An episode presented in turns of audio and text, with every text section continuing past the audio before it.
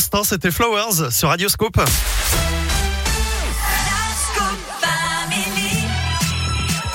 Il est euh, 11h52, c'est l'heure de la Terre Lapierre. Et vous, avec vous, Philippe Lapierre, bonjour.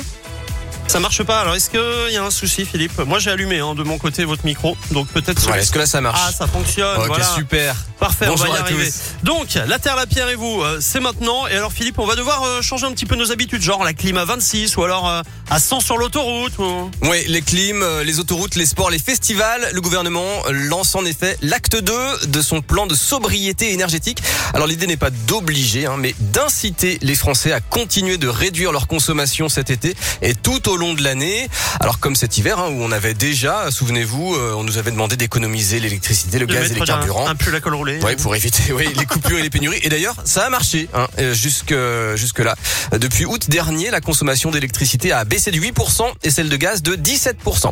Alors parmi les 14 mesures annoncées cette semaine dans les bureaux et les magasins, la clim ne doit pas être déclenchée en dessous de 26 degrés. La porte des commerces doit rester fermée quand la clim est allumée.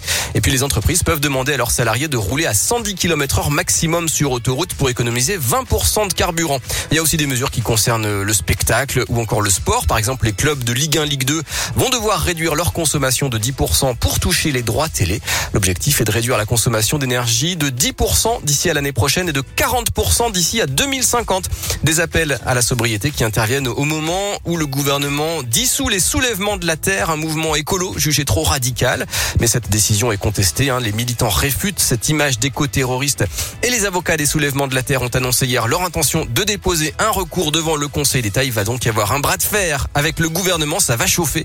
J'espère que les tribunaux sont bien climatisés, euh, au moins aussi bien que ce studio, Eric. hein. Oh, ça va. Je le voyais venir, mais gros comme une maison. Vous aimez pas être à 23,5 Ah, il fait frais quand on un arrive. petit hein. peu frais, mais moi j'aime bien. Moi, je sais, j'ai tout le temps chaud. Moi, j'ai tout le temps chaud. Eh oui. C'est l'enfer. C'est ça mon problème. Bon, merci en tout cas, Philippe. Merci, Eric. La terre, la pierre et vous.